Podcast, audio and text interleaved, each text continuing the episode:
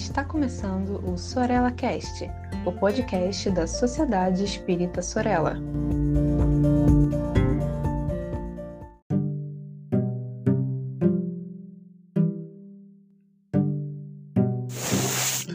Olá, queridos amigos, queridas amigas, sejam muito bem-vindos a mais um Sorella Cast, o podcast da Sociedade Espírita Sorella.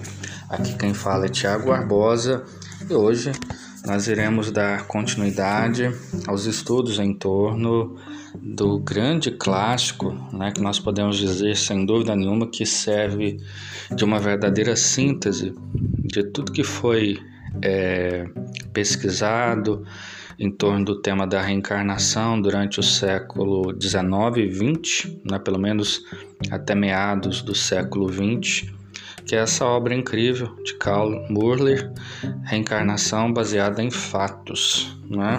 Uma obra incrível.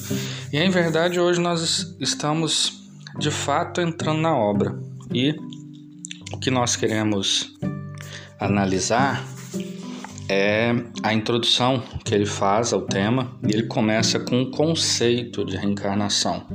Pode parecer, digamos assim, é, um certo preciosismo, mas não é porque a ideia da reencarnação é, com este nome é relativamente novo e ao longo do tempo se teve é, diversos nomes que gravitavam em torno deste conceito nas mais variadas tradições, né? Muito embora, claro, aqui ele está se prendendo muito mais a ideia, né, melhor dizendo, ao conceito de reencarnação na tradição e no cânone ocidental.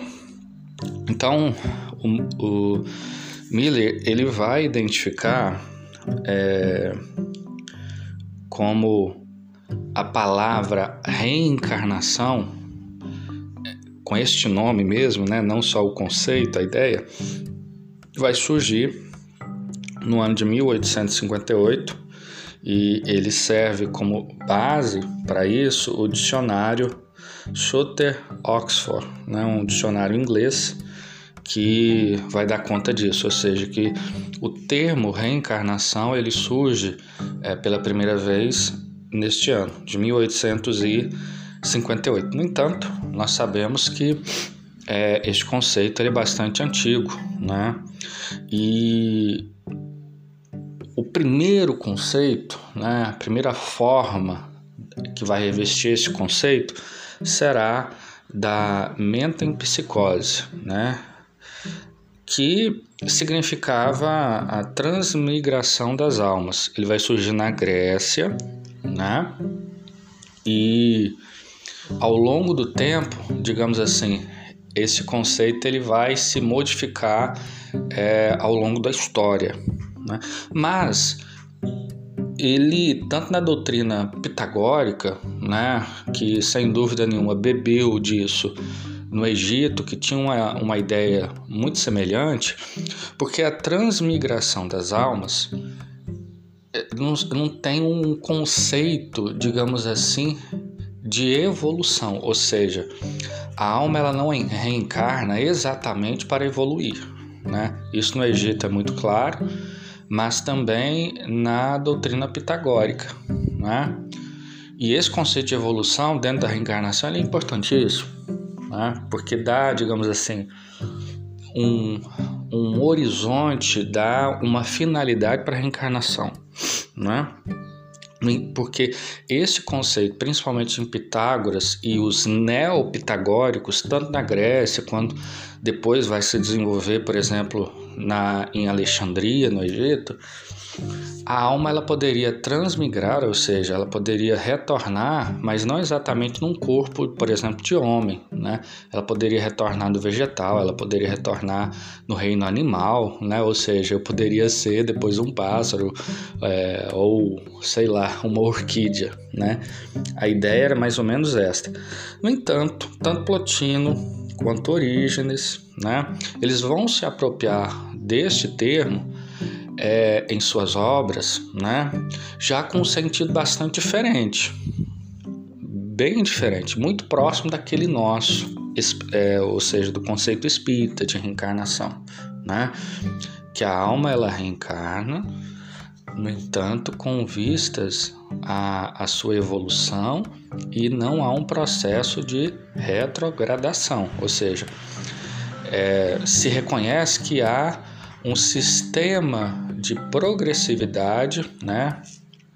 É, nos mais variados reinos. Então, depois que você conquistou, é, por exemplo, você está no reino animal, você não volta, não retorna para o vegetal, né? Mais ou menos essa é a ideia. No entanto, o próprio Plotino ele vai criar um novo conceito para, digamos assim, já que em Alexandria, principalmente no período de Plotino, havia ali algumas escolas neopitagóricas, então para não haver uma, digamos assim, uma confusão dos termos, ele cria um novo conceito, que é de men, é, mentensomatose, né?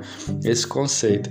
E aí sim, é, já tinha um caráter muito diferente, porque não era a coisa não estava, digamos assim, focada na alma, porque veja, na mente, em psicose, é a alma que ela vai trocando nos variados reinos, né?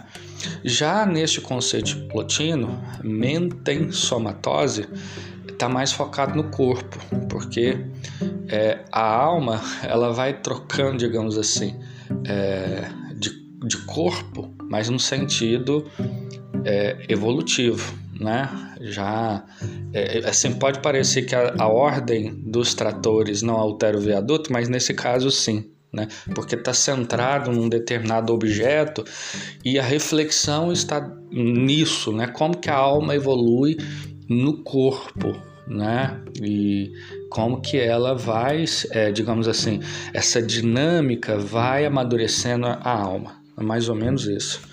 Né? No entanto, na Grécia também nós vamos encontrar um outro termo, que é a paligenesia, né? que assim, o significado é um tanto quanto, digamos assim, diferente, que é um novo renascimento. E aí essa ideia, é, ela, ela, aprofunda mais nessa, na, na, questão da evolução da alma. Né? É, por exemplo, na obra de Platão, é, na obra Timeu, ele vai dando, né? Sócrates ele vai dando, digamos, é, maiores esclarecimentos de como que isso funciona, como é que isso se dá, né? Claro que com vistas, nesse caso aí já tinha um horizonte, né, de que seria, digamos, o alcançar umas, um, um, nível de amadurecimento seria mais ou menos próximo daquilo que nós chamaríamos né, no Espiritismo da, da perfeição relativa. Né? Nesse caso também, principalmente os neoplatônicos, perdão, eles vão incorporar esse conceito. Né? E aí, o que, que vai acontecer? Né? O Karl Müller ele vai identificar também um novo conceito que hoje, inclusive, é, digamos, bastante utilizado na Grécia, é, para caracterizar também a reencarnação, que é o que? Mentensaka. Meus amigos, desculpa, viu? A minha voz horrível. É, mas ele vai identificar um novo conceito, que é mentensarcose. Né? O radical sark, no grego, significa carne. Né?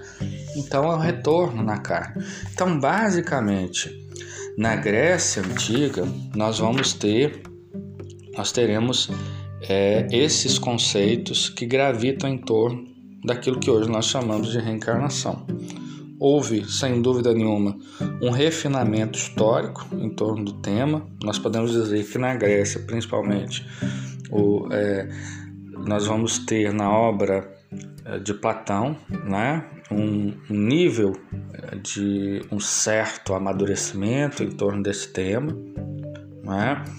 E agora, a obra do aqui, melhor dizendo, a introdução, né, é, do Miller, do Muller, perdão, ele se concentra muito mais na Grécia, né? No entanto, nós sabemos que isso também, esse conceito também estava presente ah, em Roma, né? Há alguma coisa semelhante na obra de Estrabão, na obra, inclusive do próprio Júlio César, né? Do Belo Gárico, quando ele vai retratar, por exemplo, os celtas, né? Ele vai dizer que eles tinham essa crença na obra de Cícero, né? Então, os latinos também é, tinham essa crença. Agora, não significa dizer que eram todos os latinos, que era uma crença majoritária, né? Assim como no cristianismo primitivo, a ideia da reencarnação não era e não foi majoritária, né? Foi das mais das variadas correntes, algumas é, tinham essa ideia, outras não. Enfim, mesmo tendo essa ideia, elas haviam uma certa por exemplo, uma diferença, né? Um exemplo disso é, é que a ideia, por exemplo, em Justiniano, Martin, que era um, digamos, um intelectual da igreja primitiva em Roma, era uma, né? Em Orígenes, que era também um intelectual cristão é, em Alexandria, era outra, né? Enfim, mas e sem contar, né, como nós já havíamos dito quando falamos de Júlio César, é que os celtas tinham essa crença, aí sim nós podemos dizer que era uma crença muito popular entre os celtas, né? É, nas mais variadas, digamos, é, culturas célticas, né? Porque foram vários povos, eles tinham essa crença muito forte da ideia da reencarnação, né? E claro, nós sabemos que na Índia nós vamos encontrar esse conceito, né? Nos grandes clássicos, né? No Mahabharata, no é, no Bhagavad Gita, né? Nas doutrinas de Buda, enfim. Então, meus amigos, era mais ou menos isso. Eu acho que é interessante a gente ter, né? A ideia dos vários é, das várias palavras que reencarnação acabou sintetizando né, com o conceito. Nós sabemos que esse conceito hoje da doutrina espírita ele é herdeiro de diversas tradições, mas também de um certo racionalismo, né, que deu é, não só uma certa racionalidade, mas uma finalidade também para a reencarnação. Né? Enfim, então fiquemos por aqui. Espero que estejam todos e todas em paz e até o próximo episódio.